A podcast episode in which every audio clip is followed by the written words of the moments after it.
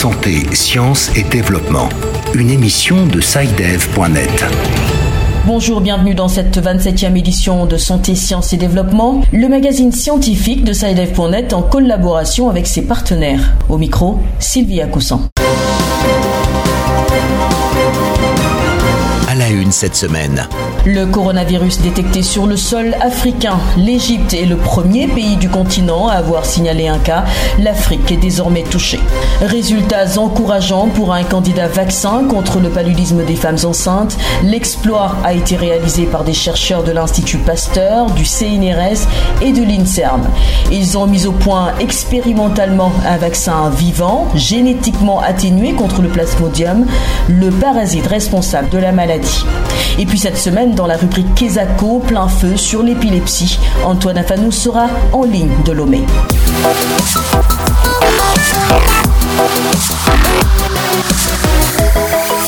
Le coronavirus est arrivé en Afrique, mais attention, pas de panique. Les autorités égyptiennes ont en effet confirmé vendredi un premier cas.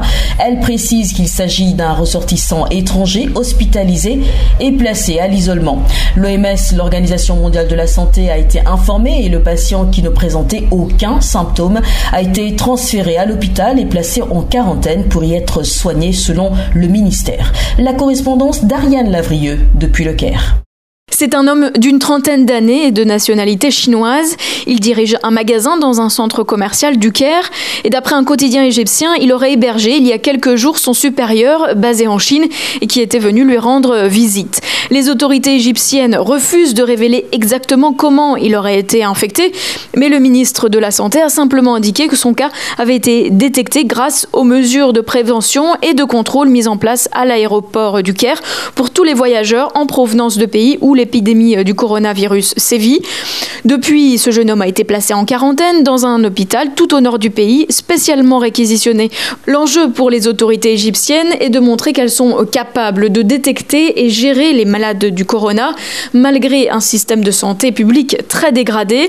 Sur le reste du continent africain, seuls 19 pays ont des laboratoires ou équipes médicales capables de détecter ce tout nouveau virus. Ariane Lavrieux, Le Caire, pour Santé, Sciences et Développement. Temps, à Pékin, la situation reste précaire, notamment pour les étrangers. Le point avec Sébastien Lebasic à Pékin. Les chiffres sont toujours difficiles à confirmer, mais il y aurait encore une centaine d'étudiants venus de 15 pays d'Afrique, toujours bloqués à Wuhan. La ville chinoise foyer de l'épidémie est fermée, coupée du monde extérieur depuis plus de trois semaines maintenant. Plusieurs centaines d'étrangers ont pu être évacués aucun avion n'a pu être affrété par les pays d'Afrique subsaharienne en raison, dit-on, de difficultés de négociation avec les autorités locales. Seuls l'Égypte et les Seychelles ont pu évacuer leurs ressortissants et leurs étudiants de Wuhan. La province du Roubaix, où se situe Wuhan, est une zone importante pour les échanges universitaires avec l'Afrique. On y compte 21 000 étudiants étrangers, dont 4 600 étudiants africains. La majorité d'entre eux avaient heureusement quitté la zone au moment de l'épidémie, car les facultés et les écoles étaient fermées en raison du Nouvel An chinois, ce qui explique le nombre relativement faible d'étudiants restés bloqués à Wuhan. À Pékin, Sébastien Lebelzik pour Santé, Sciences et Développement. À présent, rendons-nous dans l'épicentre de l'épidémie de coronavirus, la ville universitaire de Wuhan en Chine centrale. Vous le savez, toute la ville a été mise en quarantaine avec près de 9 millions d'habitants et une municipalité de plus de 11 millions d'habitants. Wuhan est la septième ville la plus peuplée du pays et la deuxième plus grande zone urbaine de l'intérieur après Chongqing. La ville accueille plusieurs milliers d'étudiants africains. Certains pays ont rapatrié leurs ressortissants, mais pour ceux qui sont restés, la situation est extrêmement difficile. Hamzat Fassassi a joint à Wuhan Sali Couscous Nazirou, étudiant doctorant de l'Université d'économie et de droit de Zhongnan. Euh, Wuhan, c'est une ville, tu peux marcher en ce moment 1 km, 2 km sans voir personne. Depuis 3-4 jours, la quarantaine à Wuhan est devenu un peu plus sévère. Dans mon université, chaque semaine, chaque étudiant a droit à une sortie de, de 1 à 3 heures par semaine. On ne peut plus sortir sans passe. Les étudiants sont autorisés à sortir par groupe de 4 ou de 5 et ils ne sont pas aussi censés marcher ensemble pour essayer de garder tout le monde en sécurité. Y a-t-il eu des cas de coronavirus au sein de la communauté estudiantine africaine? Le seul cas qu'il y a eu, c'est un Camerounais et il, n'était pas de Wuhan, il était en visite à Wuhan. Il a, il, a déjà quitté l'hôpital, il est entièrement guéri. Mais à Wuhan, jusqu'à présent, on n'a aucun cas d'infection. Bénéficiez-vous d'un soutien particulier de la part des autorités africaines? Les autorités ont essayé de faire ce qu'ils pouvaient. Je suppose que c'est ce qu'ils pouvaient par, euh, par, exemple, la communauté béninoise a reçu une somme de 1000 yuan par étudiant. Nous sommes au 85 000 francs CFA. Sinon, à part ça, il n'y a rien d'autre. Et tout ce que moi je souhaiterais, c'est rentrer chez moi. L'étudiant béninois Sabi Couscous Nazirou qui décrivait les conditions de vie dans la ville universitaire de Wuhan, épicentre de l'épidémie de coronavirus cela se sait, les femmes enceintes et leurs bébés sont particulièrement vulnérables au paludisme, une maladie qui affecte chaque année 228 millions de personnes dans le monde, principalement en Afrique. En 2018, 405 000 personnes ont succombé à la maladie. Mais une équipe française vient de tester un vaccin dont les premiers résultats sont encourageants. Des détails avec William Goussanou à Paris. Des chercheurs de l'INSERM et de l'Université de Paris viennent de publier des résultats particulièrement satisfaisants pour un vaccin protégeant les femmes enceintes du paludisme. En effet, les premières phases de mise au point de ce vaccin ont démontré la capacité du Primvac à produire une réponse immunitaire adaptée. L'enjeu est de taille puisque en Afrique subsaharienne, chaque année, 11 millions de femmes enceintes sont infectées par le paludisme. Benoît Gamin, directeur de recherche au CNRS, travaille depuis 20 ans sur ce vaccin. Il a dirigé l'ensemble des travaux et explique à Saïdev les enjeux autour du développement d'un tel vaccin. Notre vaccin fonctionne en produisant des anticorps qui vont être capables de reconnaître l'antigène parasitaire présent à la surface des hématies parasitées et ainsi inhiber leur capacité adhésive qui sont responsables de l'accumulation du parasite dans le placenta. Et ces anticorps sont cruciaux pour lutter contre cette forme gestationnelle de paludisme. Chaque année en Afrique subsaharienne, le paludisme occasionne 900 000 naissances avec un déficit pondéral, sans compter les 200 000 décès infantiles. Ce vaccin destiné aux jeunes femmes devra connaître encore d'autres phases d'essais cliniques avant une production à grande échelle dans une dizaine d'années. William Goussanou à Paris pour Santé, Sciences et Développement. Forte mobilisation des organismes subventionnaires de la recherche scientifique en Afrique. Après avoir participé à la première phase de la SGCI, la Science Granting Council's Initiative, une initiative qui vise à développer la recherche et en promouvoir l'excellence. Les organismes de 15 pays africains se sont retrouvés pour faire le bilan et lancer la deuxième phase. reportage de Bilal Taïrou qui était sur le terrain. L'atelier a été le lieu de dresser le bilan de cette première phase quinquennale en identifiant notamment les défis de la recherche scientifique en Afrique et en faisant savoir quelques attentes des organismes par rapport à la seconde phase de la SGCI. Jean Lebel, président du CRBI, s'exprime sur les défis de la recherche en Afrique. Premièrement, il y a un défi certainement de ressources. Les pays développent de plus en plus leurs propres ressources pour financer la recherche. Deuxièmement, il y a défi de renforcement des capacités. C'est ce qu'on fait avec l'initiative SGCI, donner les outils et développer les capacités pour faire le financement de la recherche. La directrice du financement de la recherche et du développement technologique au niveau du ministère sénégalais de l'enseignement supérieur, de la recherche et de l'innovation, le professeur Souké Diatine, salue les résultats probants obtenus à l'issue de cette première phase de la SGCI. Ça permet de mettre à jour nos documents de financement de la recherche. Autre chose, ça nous a permis également de renforcer les capacités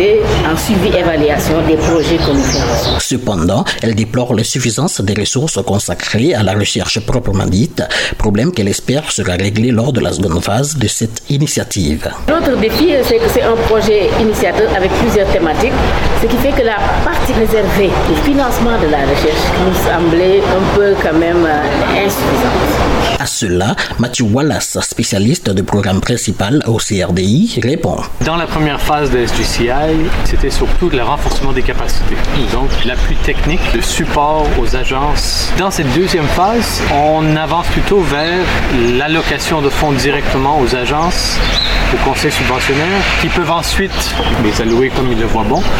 Donc, c'est la suite logique des choses. En plus de cela, les organismes espèrent avoir une plus grande marge de manœuvre en ce qui concerne la gestion des fonds à eux alloués. Bilal Teilou, Dakar, pour Santé, Sciences et Développement.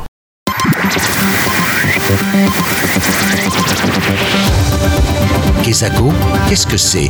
Vos questions à la rédaction, les réponses de nos experts. La question de la semaine nous vient d'une auditrice de Lomé au Togo. Bonjour Saïdev, c'est Blondine, je vous appelle de Lomé. J'ai une série de questions sur l'épilepsie, plus précisément sur l'aspect contagieux.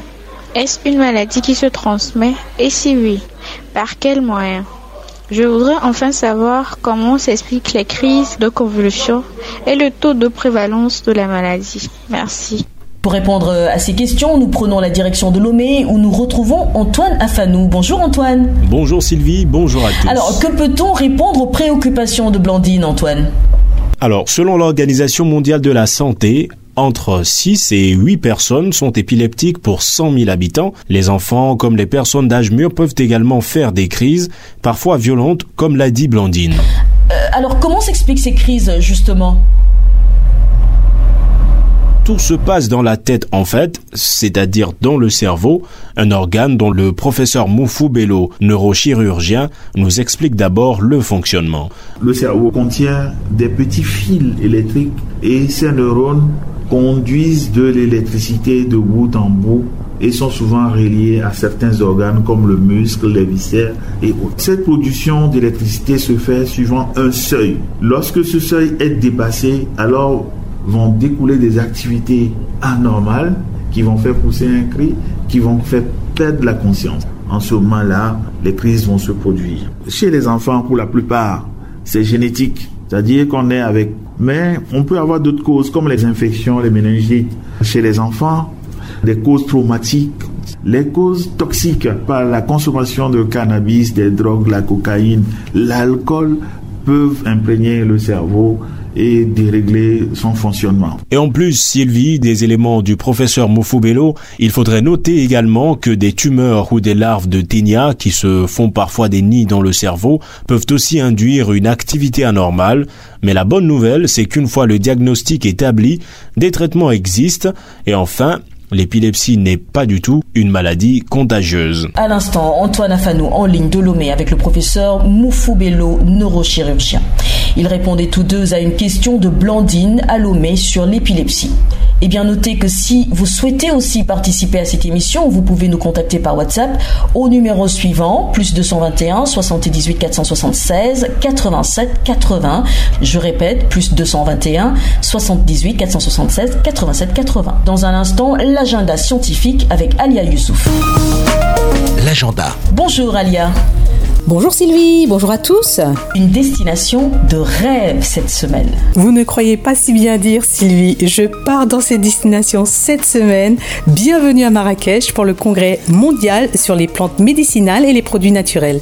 Le congrès offre une plateforme pour les professionnels appliqués dans les plantes médicinales et les produits naturels pour échanger des connaissances et avoir un aperçu des dernières évolutions dans la technologie, les techniques et les solutions actuelles dans les plantes médicinales et les produits naturels. Les participants comprennent une grande variété de parties prenantes de la recherche et du monde universitaire au secteur industriel ainsi qu'aux organisations gouvernementales. Le congrès mondial sur les plantes médicinales et les produits naturels Marrakech le 26 février 2020. Pour toute information complémentaire, écrivez à l'adresse info@eurasiaweb.com. Enfin, il y a deux destinations distantes mais d'égale importance touristique. Nous nous rendons à Maurice. Oh là là là, j'ai chaud, dis donc, dis donc. Oui, le 24 février aura lieu à Maurice la conférence internationale sur les villes du futur. Elle vise à inspirer la prochaine frontière de la recherche centrée sur l'évolution des villes. La conférence ambitionne d'évaluer l'état des connaissances académiques et pratiques liées aux villes du futur, étant d'établir un programme de recherche mondial basé sur l'identification conjointe des principales lacunes par les communautés universitaires, les praticiens et les décideurs urbains. La conférence internationale sur les villes du futur, Port-Louis, le 24 février 2020. Voilà, ce sera tout pour cette semaine. On se retrouve la semaine prochaine, Sylvie. Merci Alia, à la semaine prochaine. Fin de ce magazine, merci de l'avoir suivi. On se donne rendez-vous la semaine prochaine pour une nouvelle édition. D'ici là, portez-vous bien. Cette émission est disponible en podcast sur le site sidef.net/fr. Cette émission a été réalisée sur financement du CRDI, le Centre de recherche pour le développement international, un organisme public canadien. Le CRDI investit dans le savoir, l'innovation et les solutions afin d'améliorer les conditions de vie dans les pays en développement.